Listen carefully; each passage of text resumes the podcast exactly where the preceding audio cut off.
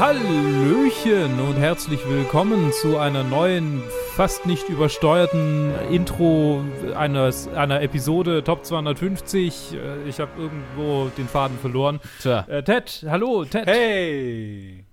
Und Joe, hallo Joe. Oh, guten Tag. Äh, will- Willkommen zurück zu vielen Filmen. Und einer von diesen ist Wege zum Ruhm oder Paths of Glory von, von Stanley Kubrick. Und über diesen Film werden wir nun sprechen. Schön. So, ja, Ja, genau Korrekt. richtig. Ja. fakt, fakt, faktisch richtig. Genau. Ich dachte mir, ich sag jetzt mal eine Minute lang nichts und guck, was passiert, aber das ist vielleicht nicht so witzig. Ähm, Ich, Ich meine, erzähl doch irg mal. Irgendwann hätte ich aus Über als Übersprungshandlung so äh, aus dem Podcast, aus der Podcast-Erfahrung einfach angefangen zu reden. Ja, So, vermutlich relativ schnell sogar. ja. äh, ja, äh, Wege zum Ruhm, Parts of Glory ist ein Film von Stanley Kubrick aus dem Jahr 1957. Äh, tatsächlich angeblich in Deutschland nicht released damals. Hä? Ja, genau, in Okay. Deutschland äh, damals nicht ins Kino. Also von 1957 bis 59 war er in Deutschland gebannt. Und in Frankreich übrigens auch. Warum? Ähm, wegen Militär, fünf okay. Das ist ein böse, böse Thema, darf man nicht machen. Okay. So, Mhm. so ein bisschen. Ich meine, ich, ich hab, kann mir vorstellen, dass das in den 50er Jahren tatsächlich noch ein bisschen äh, so, ein- so ein Ding war in Deutschland. Also jetzt au- auch gerade Nachkriegszeit, Ja, so die ja, CDU definitiv. und die damaligen Regierungsparteien oder die generelle. Ich meine, Stimmt. die Leute, die an den Stellen saßen, an denen es was zu sagen gab, äh, waren vielleicht schon auch irgendwie Nazis, ne? Weil ich meine, wo sollen sie denn herkommen? Die meisten waren ja tot oder Ich meine, ich meine. den USA. ja, okay, das ist ja, das hier ist es ja der Erste Weltkrieg, aber so Zweite Weltkriegsfilme, ich meine, was war der erste große Zweite Weltkriegsfilm? Und es war halt in den 80ern das Boot und da ging es halt um Nazis. Nicht, Ja, ex, nicht explizit, aber halt. Davor Ja. gab es, also soweit ich weiß, gab es davor jetzt keinen Film, der wirklich so das Thema behandelt hat. Ja, und der Erste Weltkrieg, ich meine, da haben wir ja nichts falsch gemacht. Wir haben ja nur Österreich geholfen. Also, ja, so. Wir waren, wir Ich waren meine, ja, so, kann man, so kann ich mir das wir vorstellen. waren ja so. gezwungen, da reinzugehen. Ja, ja. Ja, ne, also ja, keine Wahl. Ähm, egal. ähm, ja, aber er ist nicht aus deutscher Perspektive, sondern aus französischer Perspektive mit aber ganz viel, ganz vielen sehr, ähm, sehr amerikanischen bzw. englischen Schauspielern. Das ist nicht ganz so äh, überzeugend macht, dass es alle Es war immer, Franzosen im, sein immer wieder weird, äh, wenn ich dran erinnert wurde von dem Film, dass der ja in Frankreich spielt. Und so, ah, Yes. ach ja, mm, mhm, Kirk genau. Douglas, der, der äh, Franzose. Kirk Douglas, Franzose. Ähm, außerdem spielen noch mit Ralph, oder spielten, äh, Ralph Meeker, Adolphe Monjou, scheinbar ein Franzose, George McReady, Wayne Morris, Richard Anderson, Joe Turkel, äh, tatsächlich Christiane Kubrick, die spätere Frau von äh, Stanley Kubrick, äh, Jerry Hausner, Peter Capell und so viele mehr. Timothy Carey wollte ich noch erwähnen, über den können wir noch ein bisschen, bisschen sprechen. Das ist der ganz große, einer von den Ah, drei okay. Soldaten. Ja. Ähm, genau, tatsächlich eine, eine Inspiration von Quentin Tarantino, aber dazu später mehr. Ähm, Inhalt des Filmes ist Erster Weltkrieg, Fronten, äh, Grabenkriege. Ähm, die Franzosen sind in einem Graben und es gibt einen, K- einen Colonel, der gespielt von Kirk Douglas, der seine Männer sehr ähm, gut und sehr sicher und sehr ähm, weise vorausschauend anführt. Oder gibt es einen äh, General, nämlich General Paul Miro, gespielt von George McReady, der den Auftrag erhält, einen gloriosen Vorstoß anzuf anzuleiten, anzuführen, äh, um dann irgendwie eine, einen wichtigen strategischen Punkt einzunehmen, damit dann wieder andere Truppen irgendwie durch können. Und das würde den Deutschen den, quasi den Todesstoß versetzen. So. Wenn man sich mit dem Ersten Weltkrieg auseinandergesetzt hat, weiß man, da gab es nichts dergleichen. Also es gab natürlich Versuche dergleichen, dergleichen, aber die sind alle daran gescheitert, dass Leute von Maschinengewehrsalven niedergemäht wurden und einfach, äh, ich meine, so rein an Soldatentoten war das ja der vernichtendste Krieg. Ich meine, ja, also äh, Genau. äh, Taktiken aus der Vorindustrialisierung treffen auf äh, Waffen der Industrialisierung und das Exakt Ergebnis ist jenes welches. Exakt das. Und trotzdem ist Colonel Dax, äh, Dax ähm, gewillt, diesen Befehl auszuführen, weil er ein Soldat ist.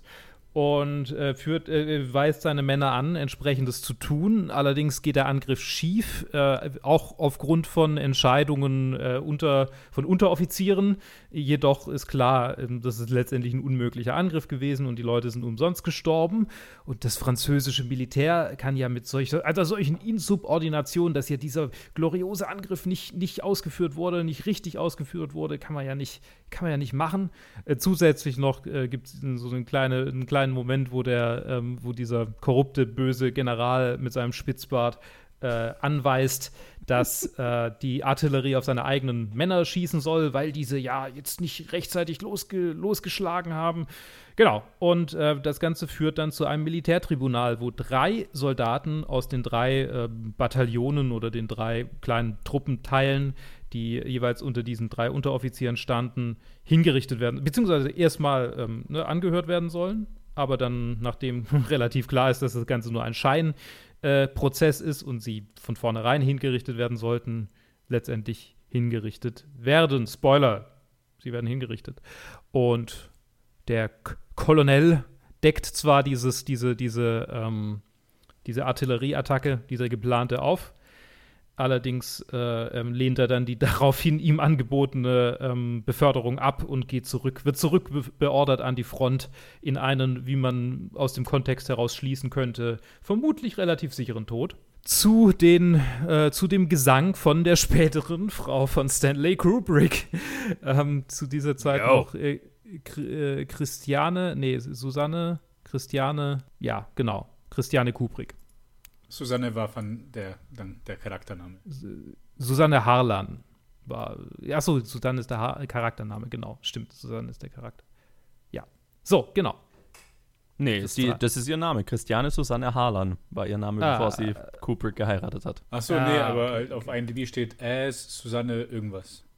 Ja, ja genau, also so wurde sie, das war ihr, da, damals hieß sie noch so, deswegen wurde sie damals as bla bla bla gecredited. Ah, so, oh, so, oh, so. Das, da waren sie noch genau. nicht verheiratet. Okay, genau, so, das ist der Inhalt des Filmes. Ähm, ich fange mal mit Joe an. Joe, hast du den Film schon mal gesehen? Wie fandest du ihn? Äh, ich hatte ihn noch Gedanken? nie gesehen äh, und das ist, uh. glaube ich, so jetzt der erste Film äh, äh, in, in unserer gesamten Top 250-Reihe bisher gewesen, von dem ich zwar gehört hatte, aber keinerlei Ahnung hatte, worum es geht.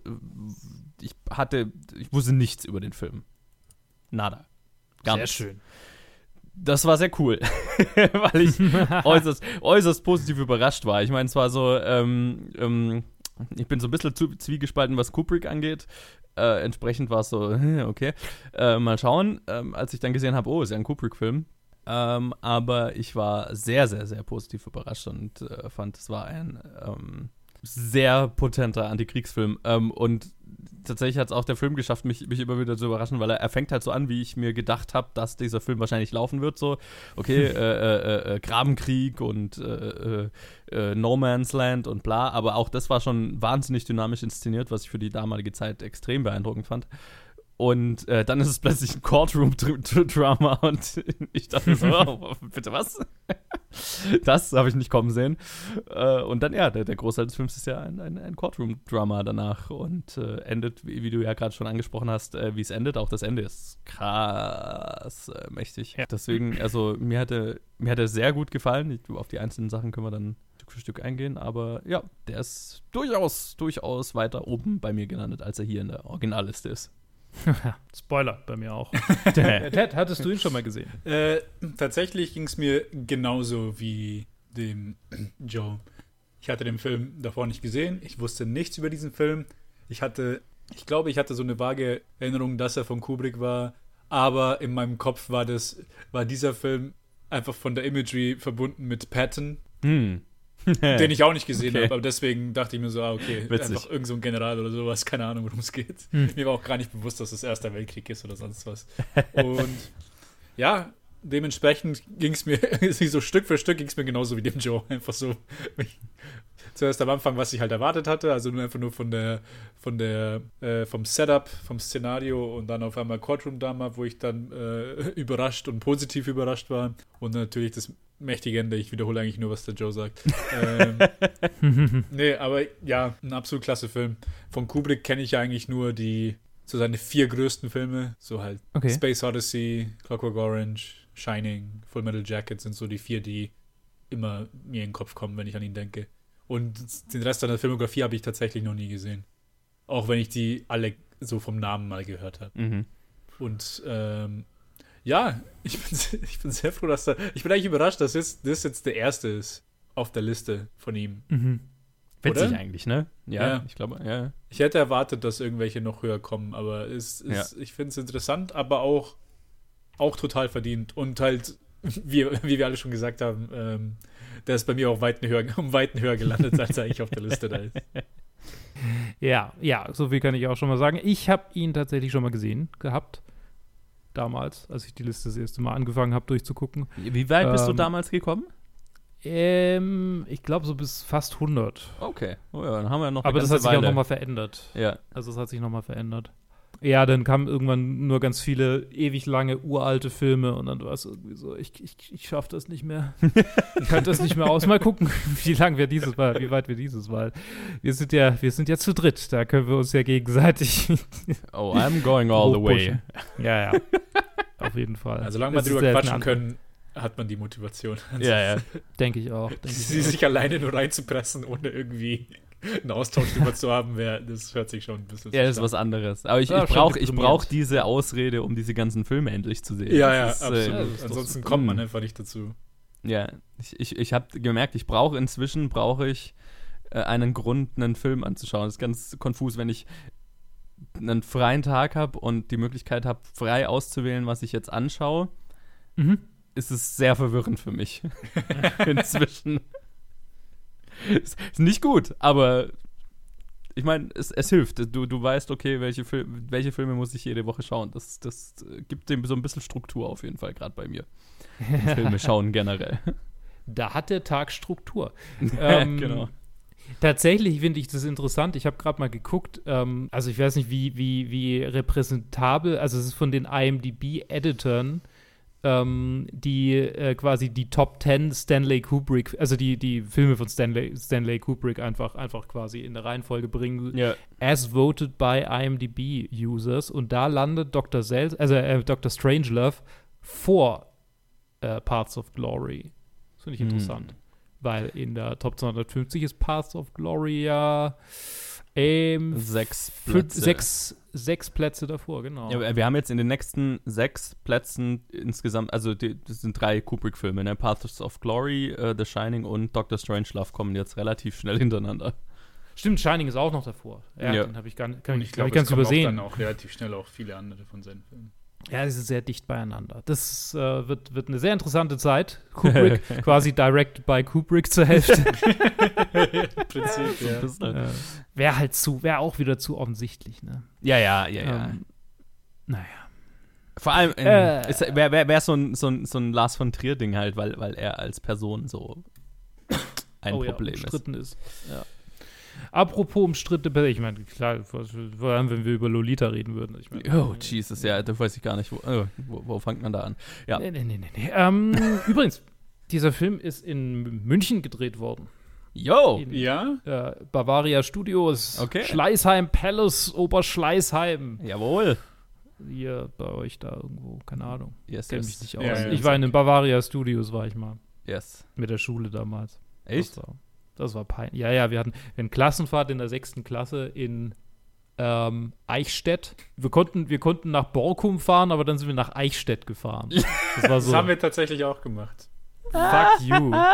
Ich weiß nur noch, dass in derselben Straße, in der diese Jugendherberge war, einfach so eine JVA waren. Also das erste Mal, dass ich eine JVA gesehen hatte und dachte, oh, okay, alles das klar. ist sehr lustig. Das ich war, war ich war als äh, äh, Kind, hatte ich so eine ganze Phase, wo ich äh, äh, so bestimmt vier, fünf Jahre am Stück jedes Jahr an meinem Geburtstag in die Bavaria Studios wollte. Krass. Und ja, meine, meine Mom ist jedes Jahr mit mir das ist cool. dahin gefahren. Sehr dankbar dafür. Hat, hat definitiv dafür gesorgt, dass ich das beruflich mache, was ich mache. Deu Deutsche Universal. Ja, das ist so ein bisschen.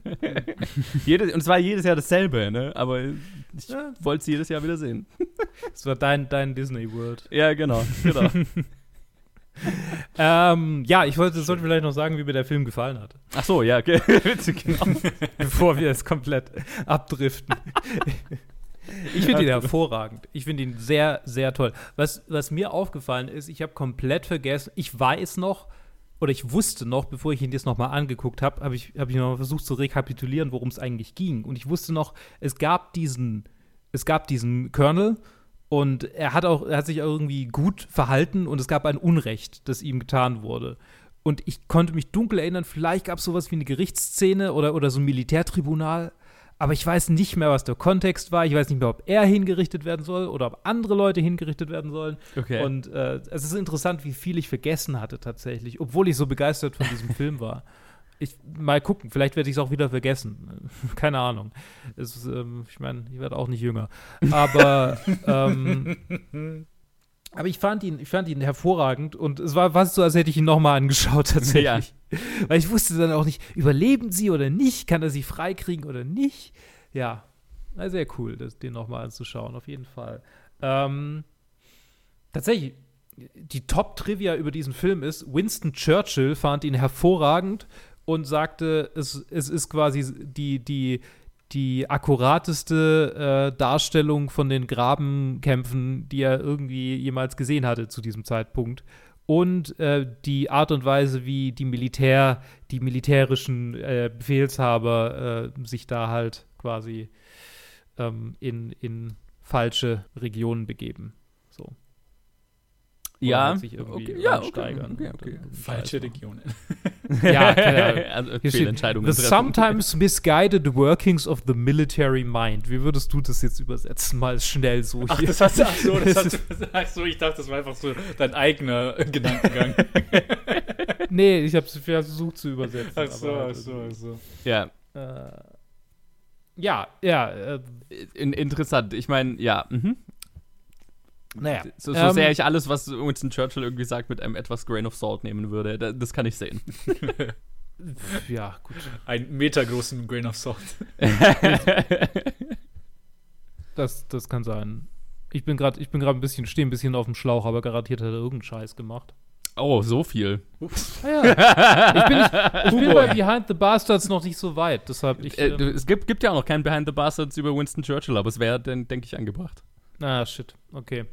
Ja, ich habe ich hab nie, ich weiß nur, wie er aussieht und ich weiß, dass er, keine Ahnung, ja, ich weiß nur, wie er aussieht. Und Okay. dass- dass er halt war. Also, Ja. ich meine, dass er Premier war, nachdem Chamberlain ähm, nicht mehr, nicht mehr so. Ja, genau. Ähm, Machen wir einen Geschichtspodcast äh, draus. und, das, und dass Bros ihn gern, ihn gern zitieren, das weiß ich auch. Ja, ja, ja, ja, ja. Das ist cool. Ähm, ja, okay, weg von Winston Churchill. Das ist vielleicht nicht das richtige Thema. Für, also, keine Ahnung, vielleicht können wir auch noch ein bisschen über Winston Churchill reden. Ich wollte über Timothy Carey reden. Timothy Carey hat so eine merkwürdig, also eine der merkwürdigsten Hollywood-Karrieren überhaupt, weil er in wahnsinnig vielen Filmen hätte dabei sein können und von super vielen Regisseuren gewollt wurde. Nicht zuletzt wegen diesem Film und auch The Killing, auch ein Stanley Kubrick-Film, den er davor gemacht hat, äh, wo er zwei hervorragende Performances abgeliefert hat und, und das war dann so, okay, wir wollen den Mann. So Francis Ford Coppola wollte ihn in, in beiden äh, äh, Godfather-Filmen haben. Beide hat er abgesagt wegen eigenen Projekten, die bei weitem nicht so, so kommerziell erfolgreich waren, aber halt sein Herzblut. Und ähm, er hat einen. Film komplett selbst produziert und war der einzige Darsteller oder zumindest der Hauptdarsteller, vielleicht sogar der einzige Darsteller. Und der heißt The World's Greatest Sinner. Nee, nicht der einzige, der Hauptdarsteller. Und da geht es um einen evangelikalen, Rockmusik singenden Typen, der sich für Gott hält und am Ende von Gott getötet wird. nice. So. Und irgendwann, äh, als, als in einem Interview äh, hat, ich habe es doch vorhin schon seinen Namen gesagt. Wie heißt der Regisseur? Äh, äh, Coppola. nee, Pulp Fiction hier. Äh, Ja, Ach so, Quentin Tarantino. Tarantino. Quentin Tarantino, ich weiß gerade sein Name einfach komplett entfallen. ähm, in einem Interview hat Quentin Tarantino dann gesagt, äh, das wäre eine seiner größten Inspirationen, dieser Mann, einer seiner größten Einflüsse. Und am Set von diesem Film war er wohl ziemlich nervig und äh, sehr erratisch und hat Kirk Douglas super, gene super genervt. ähm, Okay. Und äh, äh, so wie er halt so ist, ne, unser lieber Regisseur, unser, unser, ähm, unser lieber Stanley Kubrick hat ihn noch zusätzlich angestachelt, um Kirk Douglas noch mehr in Rage zu bringen. Vielleicht um seine Performance zu verbessern, aber vielleicht auch einfach nur, weil er ein chaotischer Drecksack war. Man weiß es nicht. äh, Wahrscheinlich beides. Allerdings hat Timothy Carey dann noch was angestellt, was ihn letztendlich von diesem Set komplett verbannt hat, weswegen einige ähm, Szenen, unter anderem, wo ihm dann die Beichte abgenommen wird, mit einem Stand-in gedreht werden musste.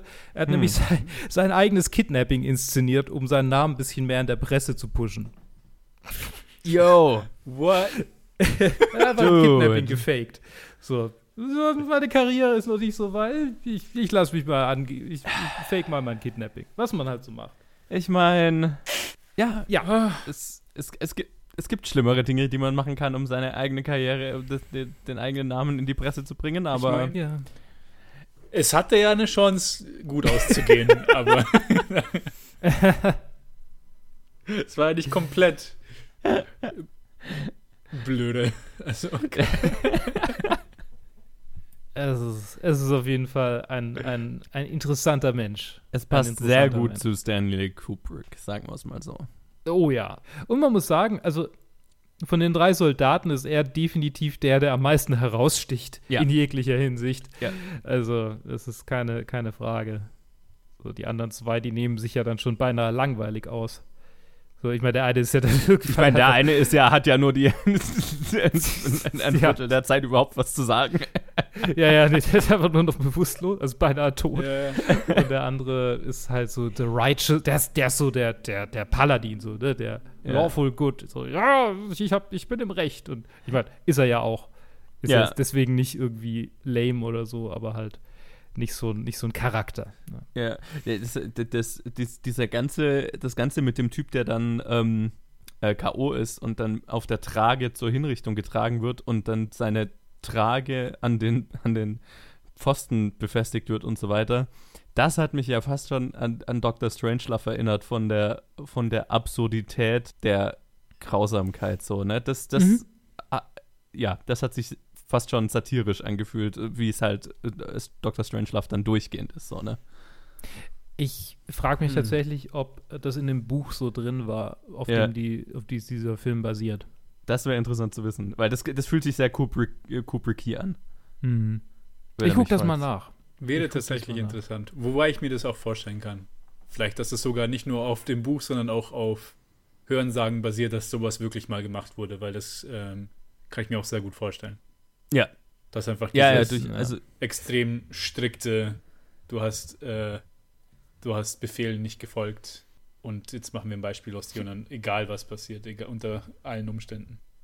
Ja, ich meine, ja, äh, äh, es, es, es, es, es läuft zu diesem schmalen Grad äh, zwischen, okay, es, ist, es kann sehr schnell so absurd sein, dass es nicht mehr glaubhaft ist, aber es ist gerade noch so, dass es, ne, also es, es, es läuft diesen schmalen Grad, finde ich, sehr erfolgreich. Mhm. Es ist absolut glaubhaft und gleichzeitig ging es zumindest mir so, muss, muss, ich, muss ich mehrmals lachen, weil es so absurd ist. Also, aber halt, also nicht, nicht, aber, aber halt ein ja. What the fuck lachen so ein. Ich auch Was? Obwohl ich in der Bahn saß, war das ein paar Mal so. ja, so halt auch, wo, wo, sie ihm, wo sie so sagen, ja, ja, und dann äh, zwickt ihn einmal kurz bevor er erschossen wird. Vielleicht kriegt er, kann er ja so, also ja. Wäre schön, wenn er genau. die Augen offen hätte. So. Der, der, General will, dass er, dass er der Kugel, dass er, dass er dem Tod ins Auge blickt oder ja, irgendwie sowas. Genau, genau. Das war so eine Line, wo ich so. wo ich laut auflachen musste, war: Your man died beautifully. Ja. Oh Gott. Ja. Also, die das kriegen schon. Auch, Mann. Alter, also diese ja. schleimige Art. Die, ja.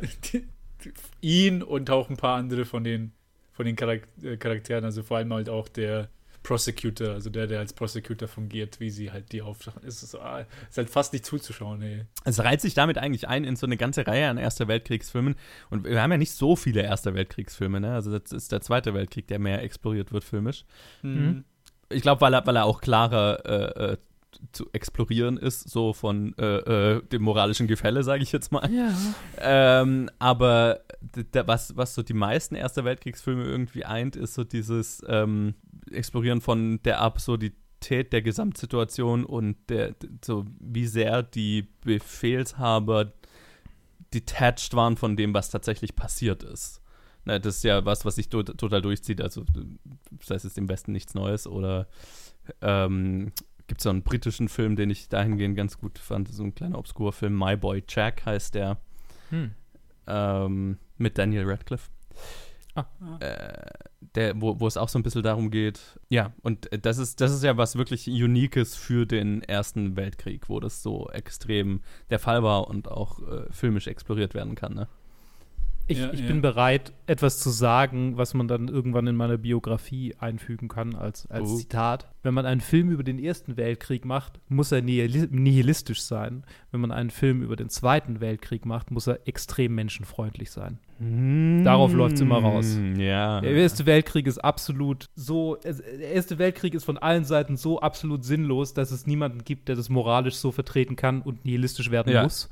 Ja. Und der Zweite Weltkrieg hat so, eine klar, so ein klares moralisches Gefälle von außen, also so ein klares moralisches Gefälle, mhm. dass man nicht anders, also dass man nicht umhin kann, als ihn menschenfreundlich quasi in seiner, in seiner Botschaft ja. zu inszenieren. Ja, ja, ja, ja, ja. ja. Kann das, hat, das hat sicherlich was an sich, ja. Ja, das, aber vielleicht, ich meine, ja, keine Ahnung. Nein, nein, nein, ich, ich würde dir da. Ich habe jetzt nur, das Einzige, wo ich es gerade überlegt habe, war 1917, weil der ist nicht nihilistisch. Ja, der, das, und das ist da auch der einzige, wo ich gerade drüber nachgedacht habe, der da rausfällt, äh, auch wo ich gesagt habe, ne, der diese Absurdität der, der Gesamtsituation so exploriert. 1917 beschäftigt sich ja eigentlich gar nicht so wirklich mit dem Krieg selber. Ich meine, schon in, in dem Sinne, dass wir halt ähm, deren, die, die, die Situation der zwei Hauptcharaktere erfahren, wie es denen geht und wir treffen immer mal wieder Charaktere und, und reden mit denen, aber der ist mehr an der Challenge interessiert, die die beiden machen müssen, als an der großen Gesamtsituation so, ne? Was natürlich auch dadurch begünstigt wird, dass er halt ein One-Take ist und so gar nicht die Möglichkeit hat, das außenrum zu explorieren. Also ich meine, wobei, es ist so ein bisschen drin in dem Sinne, dass, dass die halt, äh, dass es darum geht, einen Angriff zu verhindern, der eine Falle ist, äh, wo dann das ganze Bataillon massakriert werden würde oder auch er teilweise wird. Das ist so ein bisschen drin. Wir haben ja, ich glaube, der, der äh, Benedict Cumberbatch spielt auch diesen einen Befehlshaber, der sagt, ja, wir, wir gehen trotzdem und so weiter. Ja, aber der, ich meine, der ist ja dann, der hört ja dann auch zu. Richtig, genau. Das, das ist der Unterschied, ne? Und äh, das ist. Der fällt da so ein bisschen raus, tatsächlich. Aber, mhm. wobei ich mir mehrmals hier bei Path, äh, bei Path of Glory gedacht habe, ah, da, ich weiß, wo 1917 seine, seine Einflüsse her hat. Das habe ich mir ein paar Mal gedacht. Ja, Durchaus, durchaus. Apropos Einflüsse, einflussreich, ähm, ist euch bewusst, also ich meine, vielleicht habt ihr die Top-Reviews auf Letterboxd gelesen, ist euch bewusst, wie jung Stanley Kubrick war, als er diesen Film gedreht hat? Ja, ja. Nee. 28. Joe, step up your game. ich, ich bin noch nicht 28. Ja, ja. Ich, ich habe ich hab noch, noch ein äh, einen Monat. Eine, ich habe noch einen Monat, um einen großen Kriegsfilm zu machen. Ja. Eine ja. Million, eine Million Budget war das. Äh, mit 1950er Dollar ist das ganz ja. schön viel, vermutlich. Und die, ein Drittel dafür war dann war einfach die, die Gage für ähm, Douglas. ähm, Kirk Douglas, genau. Krass. Ja, es war ja. schon früher auch so, dass die Gagen schon sehr viel da rausgeholt haben aus dem Budget. Naja, und, und halt auch so, okay, den, den, Film haben sie wahrscheinlich finanziert gekriegt, weil sie Kirk Douglas an Bord hatten. So, ne? das begünstigt sich dann ein guter Teil vom Budget geht für den Star drauf, aber du brauchst den Star, um die Finanzierung überhaupt ja, genau. zu kriegen und so weiter. Dieses Hin und Her. Ich habe die ganze Zeit Absolut. nachdenken müssen, weil du hast, äh, du hast ja gesagt, äh, mit dem Einfluss auf 19, äh, 1917, ich habe tatsächlich 1917 äh, nicht sehen können, habe ich nicht geschafft, den anzuschauen. Und da ich den nicht im Kino gesehen habe, wusste ich auch nicht, ah, okay, ist das so ein Film, den ich auch außerhalb vom Kino sehen will. Ja, so groß wie möglich halt, ne? Ja, ja, genau. ähm, Ah, genau, und dann habe ich mich auch versucht zu erinnern, so was habe ich wirklich gesehen, das sich mit dem Ersten Weltkrieg auseinandergesetzt hat, jetzt bis auf Paths of Glory. Und mir fällt eigentlich nichts ein, bis auf, ja, eigentlich die, die Doku von Peter Jackson, die wir im Kino gesehen haben, diese 3D-Doku. Ja, es, es, es gibt nicht viele Filme, die sich damit beschäftigen. Und das finde ich so ein bisschen schade, weil ich mir immer denke, wenn ich einen Kriegsfilm machen würde, ich würde mich wahnsinnig gerne mit dem Ersten Weltkrieg beschäftigen, weil es so, weil's so gerade weil es so absurd ist, die Gesamtsituation. So, ja. Ne? Der, der mhm. war halt, der war halt im selben Grade absurd, wie er unausweichlich war.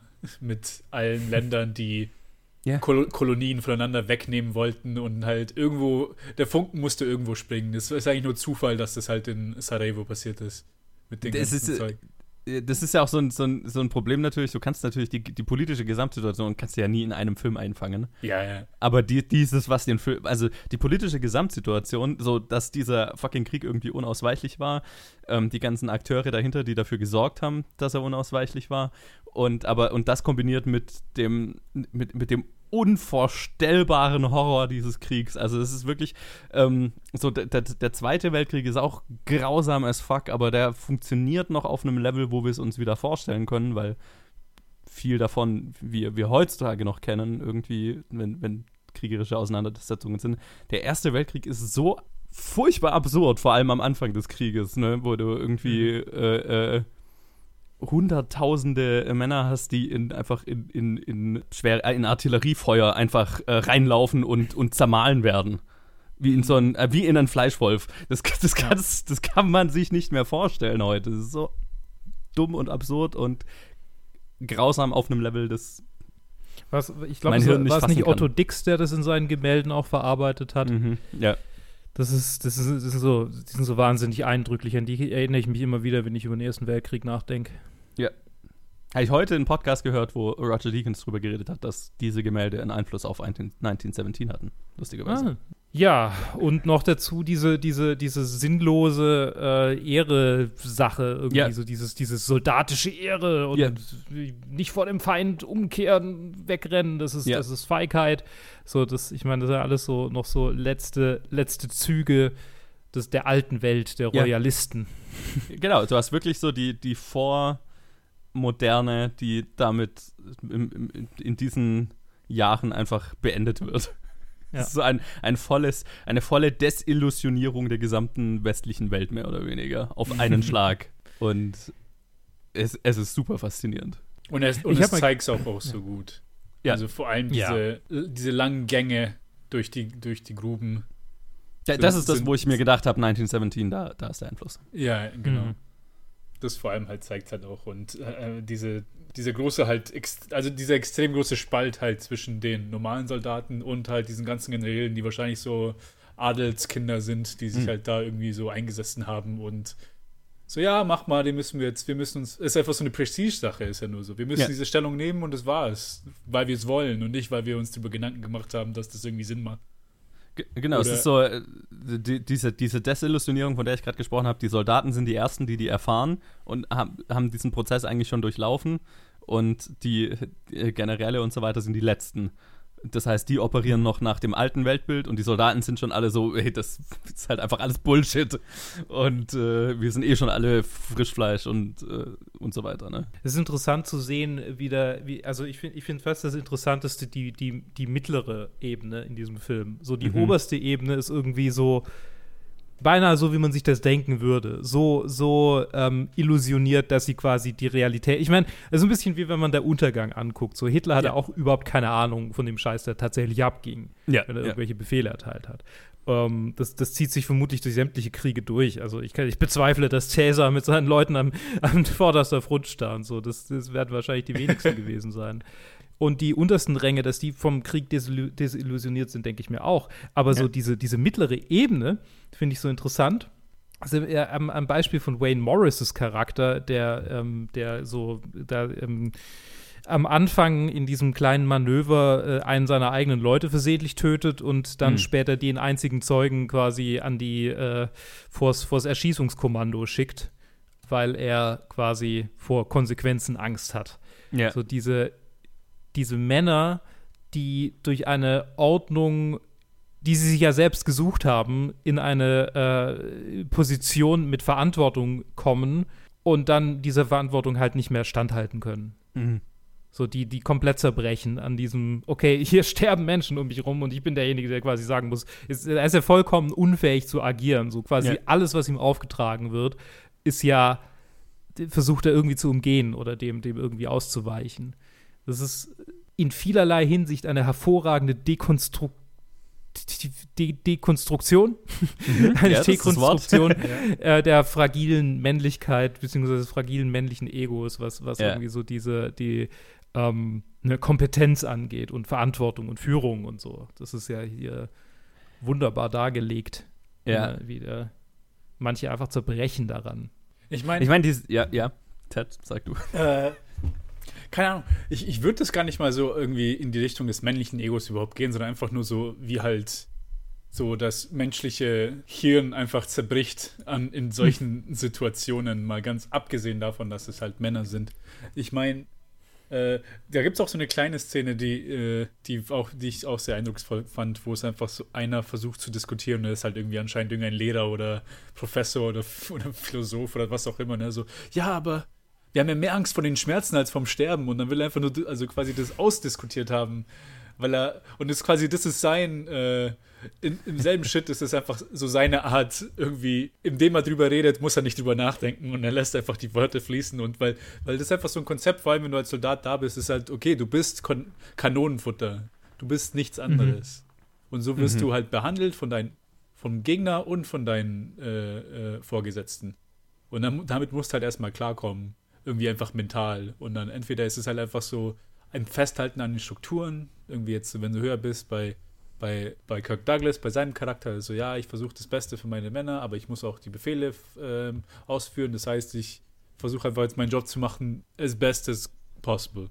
Und Mhm. dann, Mhm. aber bei den Soldaten siehst du halt dann diese eine, der eine von May Morris, der halt im Prinzip einfach zum, zum Alkohol greift, um irgendwie so durch die Nacht zu kommen. Die anderen, die, die irgendwie diskutieren müssen und ähm, auch überall, wo sie halt ihre Hoffnungen legen. Du hast ja gemeint mit der, der, der, der Paladin, der, halt, der im Recht ist und er quasi, ja, aber es muss doch irgendwo Gerechtigkeit geben, die müssen doch uns zuhören. Und der Timothy Carries Charakter, der zuerst irgendwie so versucht, als sie verurteilt werden, versucht entspannt zu sein, ja, unser Colonel wird uns schon rausholen und dann, wo es klar wird, dass, dass das nicht passieren wird, wo er halt total zusammenbricht. Wo halt so der letzte Teppich halt aus, unter seinen Füßen hergezogen wurde. Und das, also das ist halt so ein breites Spektrum, er zeigt es auch halt überall, wie halt so diese, wie halt Mensch damit umgeht, einfach nur zum Tod geschickt zu werden. In zweierlei Hinsicht. Einmal Ja, total. einmal gegen den gegen, gegen die Deutschen und einmal einfach nur wegen einer Prestigefrage. Also dem General hat es nicht gefallen, was passiert ist und jetzt mussten halt drei sterben, egal. Also vollkommen irrelevant. Das wird auch ge gezeigt. Äh, Die eine Gruppe mit dem äh, Verletzten, das war einfach nur eine Losung, dass er halt, Ja. Mhm. dass er halt so ausgewählt wurde. Das ist, ja. Ja, das ist eigentlich so das, das Thema des Films, ne? Einfach äh, Ja. äh, Umgang mit, mit einem mit allgegenwärtigem Tod und, na, na, und der Sinnlosigkeit dessen, so, ne? Auf, all, auf allen Ebenen. Es, ich glaube, ja, was, was, es so, was es so richtig über die, über die Grenze pusht, ist halt so, wir sind in einer Situation, in der ganz viele Männer oder ganz viele Menschen sterben, und zwar am laufenden Band, und jetzt töten wir noch mal drei, weil sie nicht bereit waren zu sterben. So, also es ist so, wir, wir, also ist mal ganz davon abgesehen, ob sie, ob es tatsächlich, ich meine, das wird ja dann in dieser Gerichtsszene noch äh, da weitgehend exploriert, wer jetzt irgendwie mutig war und wer nicht, aber das mal Ja. quasi außen vor, ist es ja einfach nur ähm, quasi noch ein zusätzlicher, noch viel unnötigerer Tod als die eh schon mega unnötigen Tode.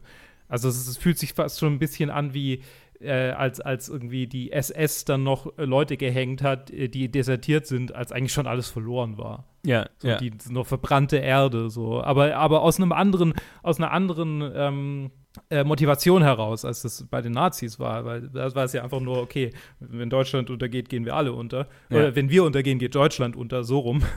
wenn wir untergehen, dann äh, verbrennen wir nochmal alles, damit die gar nichts mehr, damit es nichts mehr gibt. ja. Ähm, während in dieser Situation ist es ja, okay, ähm, wenn du in den Tod gehst, dann erhobenen Hauptes, sonst bringe ich dich selbst um.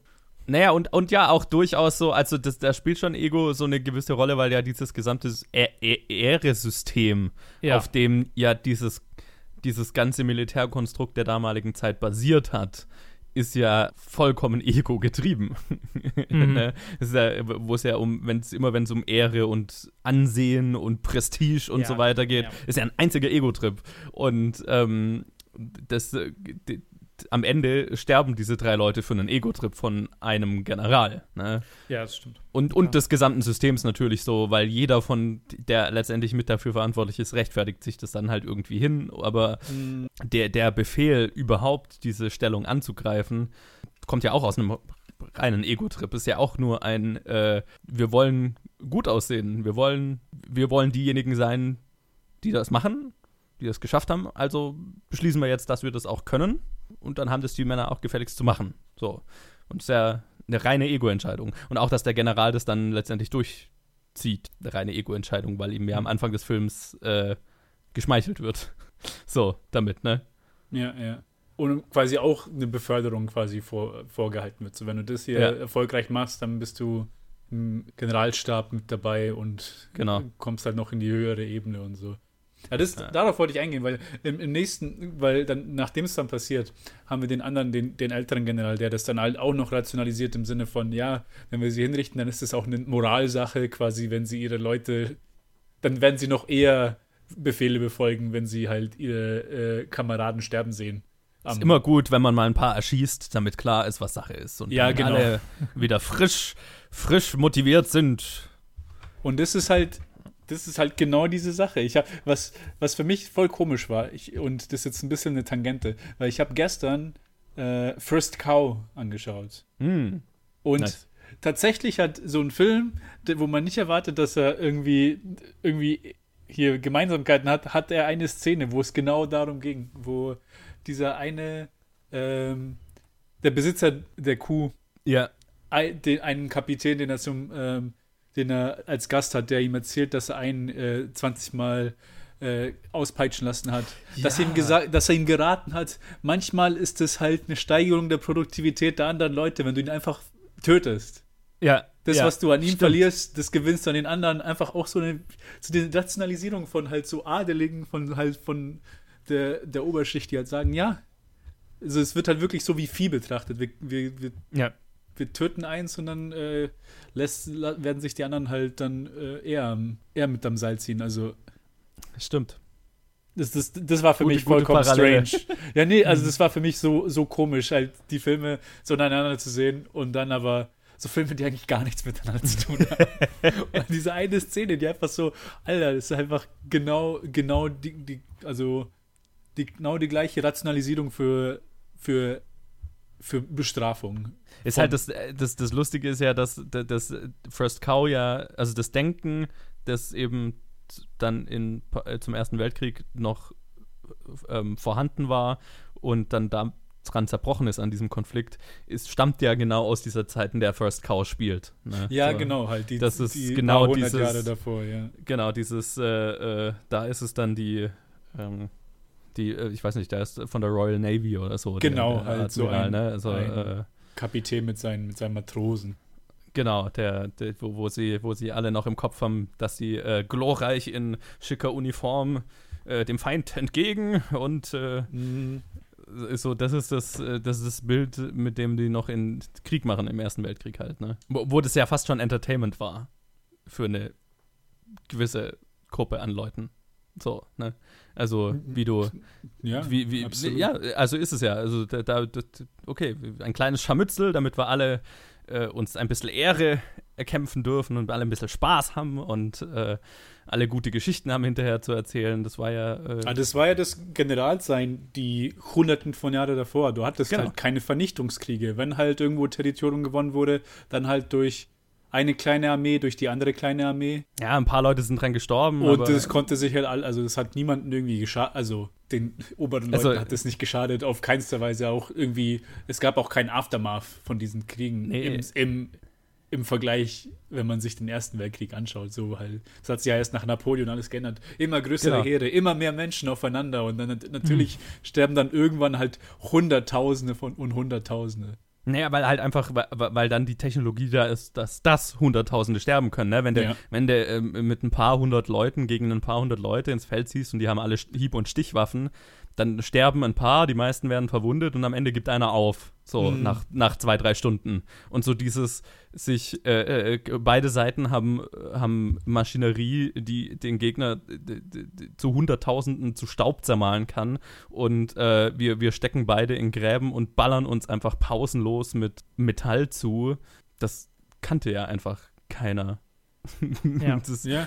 führt dann halt dieses Denken, also da ist es dann halt absurd. Ne? Das ist einfach nicht mehr, ja, läuft es halt direkt dagegen, so wie gegen eine Wand. Und so habe ich, Oh, oh Gott, so habe ich mich gefühlt, als, als die Gerichtsszene kam. Mhm. Weil ich habe ich hab zuerst erwartet, ah, okay, das ist jetzt die Szene, wo Kirk Douglas so ein, eine brillante Szene hinlegt und halt die Leute zum Freispruch irgendwie rausholt und keine Hält Ahnung. seine oder, Oscar-Rede. zum, oder zumindest ja genau so allein allein den Platz kriegt für die Oscar-Rede. Aber er wird halt die ganze Zeit nur stumm gemacht. Es wird auch, nee, das interessiert uns nicht, nee, das wollen wir nicht hören. Und dann halt noch der Prosecutor, der ist somit so für mich die schleimigste Performance hatte, aber einfach so passend war in dem, ja, wie er ja. sie halt befragt und wie er sie zum Stolpern also nicht mal zum Stolpern bringen will, sondern einfach nur, wie er mit einem Satz irgendwie rechtfertigen will, okay, der hat es verdient zu sterben. Ja. Naja, weil, weil halt äh, äh, äh, beide von komplett unterschiedlichen Standpunkten argumentieren. Ne? Äh, Kirk Douglas äh, äh, argumentiert ja auf einer menschlichen Basis, aber dieses, diese Denkweise, Oh. die, die, die, die, die, die dieses gesamte General, der gesamte Generalstab hat, äh, operiert halt nicht in derselben Realität. Entsprechend kann, kann er sagen, was er will. Ja, absolut. Das sind war ja zwei auch- unterschiedliche Realitäten. Und Ich meine, das, ja, das ist eine total, total kafkaeske Szene, Ja. diese, diese ganze, dieses ganze Militär, Militärtribunal. Ja. Ähm, das ist wie mit einem Flat Earther zu, zu diskutieren. oh, ja. tell me Kannst du sagen, was du willst. Das Ähm, sind zwei komplett unterschiedliche Realitäten.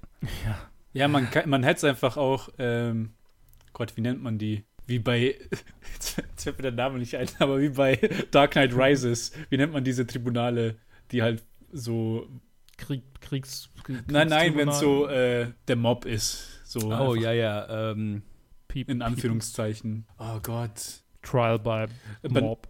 Irgendwie, irgendwas Trial by Court, Combat. Banana Court, nein. Äh, ja, ja, da, doch. Kangaroo weiß, Court. Kangaroo Court. Kangaroo. ja. Kangaroo Court, wie man es halt Ein- nennt, wenn ein Mob einfach nur kommt und dir das anprangern will. Ich habe ja auch letztens äh, M, eine Stadt sucht einen Mörder Oh, angeschaut. ja, ja, ja. Halt diese Art sagen. von- Psst, psst, psst. Diese Art von Der Szene. kommt bald. Der kommt Oh, bald so. äh, nächstes Jahr. ähm, aber hier ist halt im Prinzip kann man es ja auch nicht anders nennen. Das ist ja einfach nur so eine reine Formalität. Das wurde nur aufgebaut, um irgendwie den Anschein zu geben, als ob das irgendwie gerecht wäre, aber ander, also auf irgendeiner äh, Gerechtigkeit oder, oder Recht oder Justiz bes- besteht es ja auch nicht. Ja, okay. Äh, ähm, das, war ich, das, war, das war komisch. Tut mir leid. Mein, Mikro, mein Mikrokabel rutscht ständig raus in letzter Zeit. Ähm, und, da, und da müssen wir kurz. Also, falls ihr das hört, Gaffertape. manchmal. Ja, ist vielleicht ganz gut, ja. Ich brauche einfach mal ein neues Mikro. Ich glaube, das Oder ist so. alles nicht. Das habe ich jetzt seit 2011, glaube ich. Uh, Ja, uh, okay. 2012. ja, ja, stimmt. Ja. Äh, Es ist Das ist schon, lang. hat, hat, hat ein bisschen, oder vielleicht habe ich es noch nicht so lang. Ich muss mal, egal. Ähm, äh, ein paar Sachen sind mir zwischendurch eingefallen und da wollte ich es ein, einbringen, aber, aber ich wollte nicht eure Punkte unterbrechen, weil die alle, weil wir so eine gute Diskussion haben gerade. Ähm, ich guck mal, ob ich mich an irgendwas davon zurückerinnern kann. Das ist ein Notizzettel neben mir. Stanley Kubrick, Perfektionist, wie er im Buche steht. Oh boy. Es gab ein Eklat am äh, es gab mehrere, me- mehrere Geschichten, die ich gelesen habe. Eine davon, die drei Doom Soldiers, also die drei, die drei Soldaten, ähm, als sie da ihr, ihr Henker, ihre Henkersmahlzeit kriegen. Ähm, diesen Take hat er 68 Mal wiederholen lassen und jedes Mal musste eine neue äh, Ente zubereitet werden. Oh, fuck off. Oh Gott. Go fuck yourself, Stanley, ganz ehrlich. Ja, es gab aber noch eine andere, eine andere, ähm, äh, also Kirk Douglas war tatsächlich beeindruckt in, von einer Situation, äh, Mhm. wo Adolphe Monjou, also der den quasi Senior-General gespielt hat, ähm, äh, irgendwie, wo er lang redet, vermutlich am Anfang oder am Ende, keine Ahnung, ähm, wurde eine Szene 17 Mal wiederholt äh, und Monjou hat dann nach dem sieb- 17. Take äh, erklärt, das war das Beste, die, der beste Take, ähm, jetzt, können wir, jetzt können wir anfangen zu essen. Und es war halt schon irgendwie lang nach der Mittagszeit. Also Mhm. das können wir quasi Mittag machen. Und äh, Kubrick hat dann gesagt, nee, ich will, will noch mal einen Take. Und Monjou ist dann total ausgerastet und hat irgendwie seine Eltern beleidigt und hat gesagt, er ist so ein junger, so ein junger Regisseur, der weiß doch gar nicht, was das alles bedeutet und, und er ist hier äh, in over his, his head und, und ähm, Kubrick hat einfach zugehört und genickt und dann gesagt, okay, machen wir die Szene nochmal. und dann hat Monjou einfach komplett aufgegeben, die Szene nochmal gemacht. Also er hat einfach damals schon eine Art und Weise gehabt, diese Leute, also diese Leute, die Menschen, mit denen er zu arbeit mit denen er arbeitet, zu brechen. Also wirklich rauszufinden, wie er in deren Kopf kommt und das, und das dann, dann irgendwie so sehr zu instrument instrumentalisieren, dass er genau den Take kriegt, den er will. Das ist schon ein, ein, ein, oper ein operabler äh, Soziopath in vielerlei Hinsicht, würde ich behaupten. Ja, ich meine, das, das, das, ist. das ist das Schwierige an ihm, finde ich, weil halt, also Qualität der Filme kannst halt nichts sagen, aber ich, es geht gegen alles, was ich von, also was mein Verständnis vom Filme machen ist. Ist ich finde es Ja. nicht in Ordnung, in keinster Weise. Also es ist halt einfach, und irgendwie, also ich habe, ich weiß gar nicht mehr, wer das gesagt hat, aber irgendjemand, wenn, wenn du irgendwie so viele Takes machst, dann ist es nicht das Problem des Schauspielers, sondern das Problem des Regisseurs. Ne? Dann, dann hat es der Regisseur nicht drauf und nicht der Schauspieler nicht. Ähm, wenn du irgendwie nach, nach zehn Takes immer noch nicht dem Schauspieler vermitteln konntest, was du genau willst, Hm. dann ist es dein Problem und nicht das Problem des Schauspielers. So. Und da bin ich definitiv ein, ein Vertreter oder ein, ein Freund dieser Ansicht. Und es ist halt, es ist halt unmenschlich auf, einfach irgendwann. Mhm. Und fucking 68 Takes ist halt einfach. Ja. Über die Unmenschlichkeit können wir dann in zwei Episoden, drei Episoden. Ja, oh Gott, ja. Ja. Wollen wir nicht vorgreifen. Ah. Was, Ja, ich meine, da brauchst du die Kohle, um so viele Takes machen zu können. Das ist, was mich auch immer so fasziniert. Bei 68 Takes, da machst du ja den ganzen Tag nichts anderes. Da, Mhm. da verlierst du ja wahnsinnig viel Drehzeit. Das ist. Äh, Da, ja, da kommst du direkt üb, über, über den Drehplan raus. Das kostet alles Geld. Das kostet so viel Geld. Oh Gott. Das könnte ich allein deswegen schon nicht so, ne? Rechtfertigen vor mir selbst. Es, ja. Er hat auf jeden Fall Ja. in irgendeiner Form eine, eine psychische Auffälligkeit gehabt in Ja. dieser Hinsicht. Also vielleicht, vielleicht mache ich mach es uns damit so einfach, indem ich das sage. Vielleicht war er einfach nur ein Arschloch. Das kann auch sein. Ist auch eine psychische Auffälligkeit oder so. ja, durchaus, klar. Aber ich meine, ich finde, ich find, äh, den- man, man schiebt das so gern vor, um den Leuten dann so ein bisschen ihre Agency zu nehmen, das um Ja, das ja, zu ja. rationalisieren und zu sagen, so, ja, ja, das war halt sein OCD, aber äh, vielleicht war es auch kein OCD. Vielleicht Ja, gibt auch Leute mit OCD, die keine Arschlöcher sind. Also, Ja, ja, das ist Ja. absolut, ja, genau. Eben. Genau. Genau. Also vielleicht hat er OCD und war ein Arschloch. Das ist, das ist dann okay. Aber ein Arschloch war er definitiv. Ganz unabhängig voneinander, ja, genau. Ja, genau. ah, okay. Ähm, wie fandet ihr denn Kirk Douglas in, in diesem Film? wunderbar. Aber es ist einfach, äh, es ist, er, er- sticht so merklich raus, dass es gerade am Anfang fast schon äh, komisch war. Ne? So, du gehst so durch diesen äh, Graben und das ist alles so, das dreckige Misery des Ersten Weltkriegs und dann kommst du in diesen äh, Bunker oder was auch immer, wo er ist und dann ist da shirtless Kirk Douglas in all, all, all seiner äh, Glorie und ähm, Ah. es Auf ist- den es ist- Pfaden seiner Glorie. Quasi. ja, genau. Ähm, und es ist einfach so offensichtlich, okay, hier ist unser, unser Star. So, ne? äh, Mhm. und, aber er ist, er ist auch wahnsinnig gut. Also, ne, gerade seine, seine Oscar-Rede, über die wir schon geredet haben. Und Mhm. äh, das ist, ich, man kauft ihm diesen rechtschaffenen Typen äh, äh, äh, durchaus ab. Und ich finde, er ist ja schon ein interessant komplexer Charakter dahingehend, dass er ja zu jeder Zeit eigentlich weiß, dass er gegen dieses diese Denke und dieses System eigentlich nichts machen kann, aber halt es immer noch versucht. Und es ist so, man versucht, oder ging es mir so, man versucht die ganze Zeit zu ergründen, ähm, wie, inwiefern, wie, inwiefern glaubt er dran, dass er diese Leute rausholen kann. Ich habe das Gefühl, er weiß eigentlich tief drin, dass das Hm. nicht machbar ist. So hatte ich das Gefühl. Aber er kann nicht, es nicht versuchen. So, ne? Hm. Und das finde ich macht ihn sp- zum spannenden Charakter. Er ist fast so darauf ausgelegt, dass man in einem konventionellen Film denken würde, dass das alles mit einer, äh, mit einem Ausbruchversuch slash Mutiny, dass sie halt dann alle irgendwie weglaufen dass man sowas erwartet. Was vielleicht auch ein eindrucksvolles Ende hätte sein können, aber ähm, ja, in dem Man- Fall man- hat man halt wartet das, hat auf das sowas. System über, ja genau, man wartet auf Weil, sowas. weil, weil, weil man weiß, man schaut einen Film, aber der Film weigert sich halt, dir ein Filmende zu geben. Der, der, der Film läuft einfach schnurstracks die, den realistischeren Pfad wahrscheinlich, also glaube ich, weiter. Das ist, glaube ich, auch so gedacht, ne? Also man, man, das ist auch, finde ich, ganz gut inszeniert in dem Sinne, dass, dass es mir schon so ging, dass ich die ganze Zeit gedacht habe, okay, er schafft es schon irgendwie. Obwohl auch mir irgendwo im Hinterkopf klar war, nö. Also es ist ein Ja. Kubrick-Film und ne, das ist die Thematik und so weiter. Ähm, ist, ich glaube, die sterben ziemlich sicher. Aber irgendwo insgeheim hofft man's. Da ist, glaube ich, Kirk Douglas dann auch gar nicht schlecht, weil er ist halt bekannt als der Dashing Hero und so weiter. Ne? Man erwartet das. Mhm. Tatsächlich ähm, war sich Kubrick mehrfach unsicher, ob er dieses Ende beibehalten soll, also das darke Ende. Ähm, und Kirk Douglas hat darauf bestanden, dass das darke Ende beibehalten werden soll. Und die Art und Weise, wie sie das äh, am Studio, also dem Studio verkauft haben, äh, war, dass sie, also sie mussten irgendwie das Skript mussten sie denen noch schicken irgendwie. Ich, ich, ich bin mir nicht sicher, was die Timeline angeht, aber ich habe auf Mhm. jeden Fall eine Geschichte gelesen, wo sie dem Studio das Skript geschickt haben und ähm, sie haben halt vorher irgendwie überlegt, wie sie wie de- dem Studio das beibringen mit dem mit dem äh, mit dieser Revision, dass das Ende oder halt mit dieser Entscheidung, dass das Ende halt äh, böse ist. Mhm. Und dann meinte einer, wir schreiben einfach gar keinen Kommentar dazu, wir schicken denen das Skript und bauen drauf, dass sie es nicht lesen.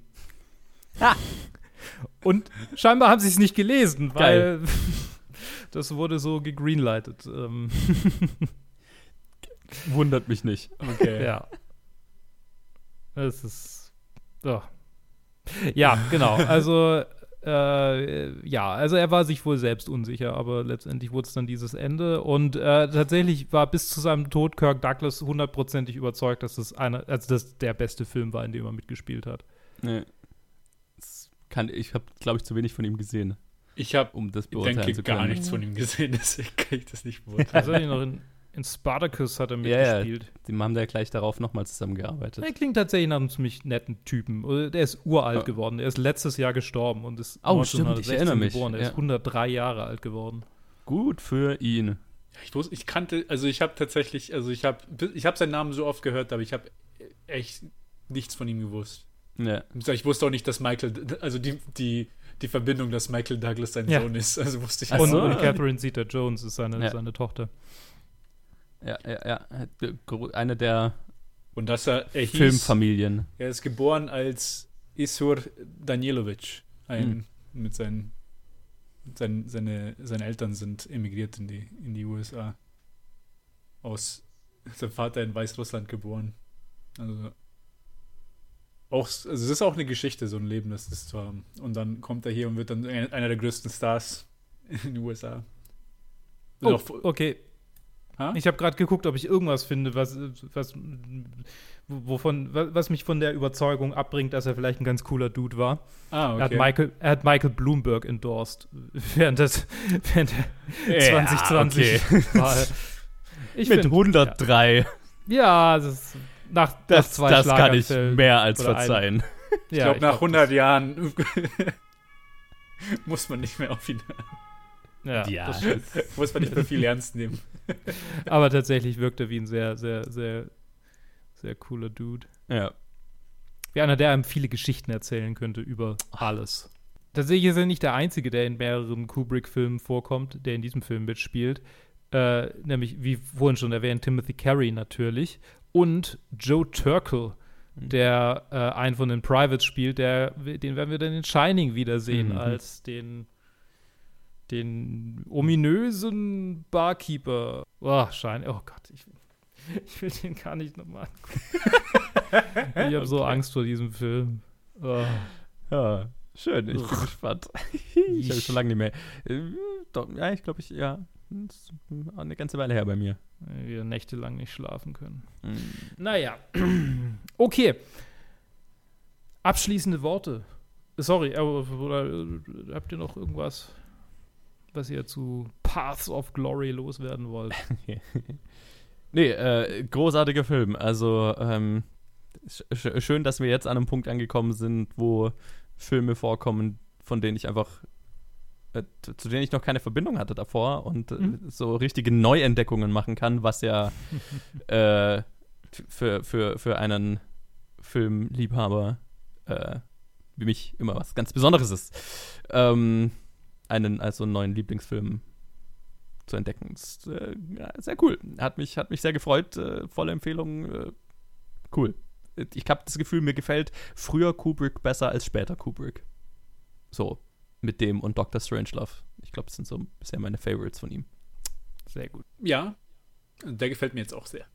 ich habe leider habe leider keine anderen frühen Filme von ihm gesehen, deswegen kann ich das jetzt nicht sagen, was mir, kann ich keine Vergleiche machen.